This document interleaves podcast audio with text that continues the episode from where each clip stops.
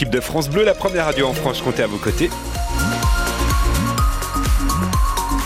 C'est Dimitri Imbert qui est là, puisqu'à 9h, c'est l'heure des infos. Bonjour Dimitri. Bonjour Cyril, bonjour à tous. Un mot de météo pour commencer le journal, Dimitri. Alors, toujours pas de grand froid, froid mais de la douceur. 8 sur les hauteurs jusqu'à 11 en pleine cet après-midi à Baume-les-Dames, Besançon, Dole et Vesoul. Et surtout, après les nuages du matin, le grand retour de belles éclaircies. Le parapluie reste donc au vestiaire. Formidable, ça. Du côté de la route, euh, pour le moment, pas de gros embouteillages sur Besançon.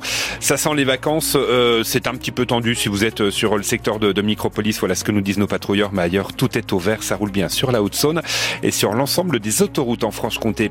À la une, Dimitri, le retour de l'affaire Daval. Après la condamnation de Jonathan Daval pour le meurtre d'Alexia à 25 ans de prison, on pensait que c'était fini. Eh bien non, désormais, place aux plaintes en diffamation dans les deux camps. Cette fois, c'est Jonathan qui porte plainte en diffamation contre son ex-belle-famille et notamment la mère et la sœur d'Alexia.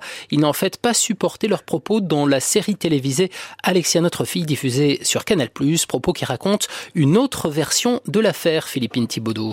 Une version dans laquelle Jonathan Daval est non seulement un meurtrier, mais également un empoisonneur. C'est ce que dit Maître Schwerdorfer, son avocat, dans un courrier adressé au procureur de la République de Vesoul. Dans le quatrième épisode de la série, la sœur et la mère d'Alexia accusent Jonathan de l'avoir délibérément empoisonné pour déclencher sa fausse couche, délibérément empoisonné aussi pour la faire passer pour folle. Seulement la thèse de l'empoisonnement avait été écartée lors de son procès devant la cour d'assises de la Haute-Saône. Et donc l'avocat de Jonathan voilà une double punition pour son client, porter atteinte à son honneur, en plus de sa peine de prison de 25 ans pour meurtre. Jonathan Daval doit lui-même comparaître devant le tribunal correctionnel de Besançon le 10 avril pour dénonciation calomnieuse.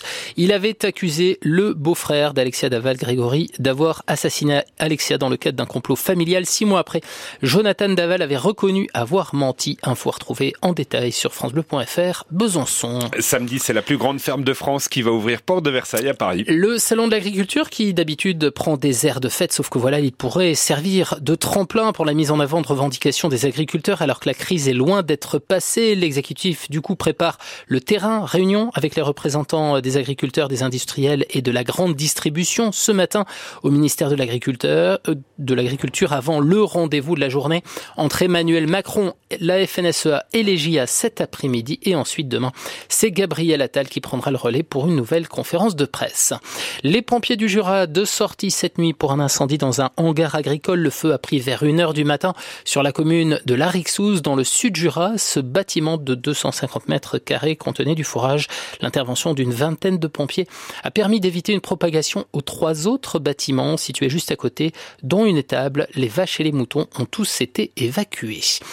Accident de bûcheronnage a fait un mort hier à Écromanie en Haute-Saône. La victime est un homme de 63 ans qui faisait du bois pas très loin euh, de la départementale 73. Vers midi, les secours n'ont rien pu faire pour le ranimer.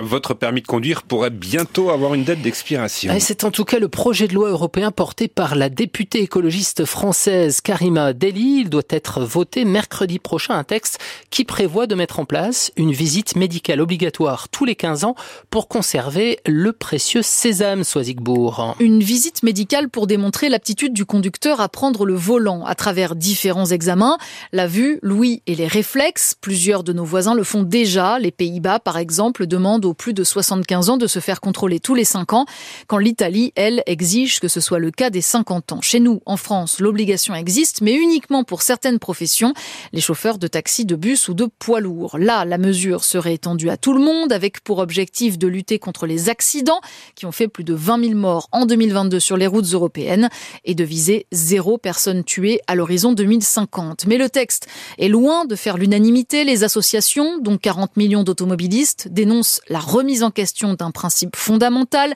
indispensable au quotidien. La Ligue de défense des conducteurs a quant à elle lancé une pétition qui a déjà récolté plus de 400 000 signatures. Et si le texte est voté la semaine prochaine, il sera transposé d'ici 2027 euh, par les États membres dans le droit national.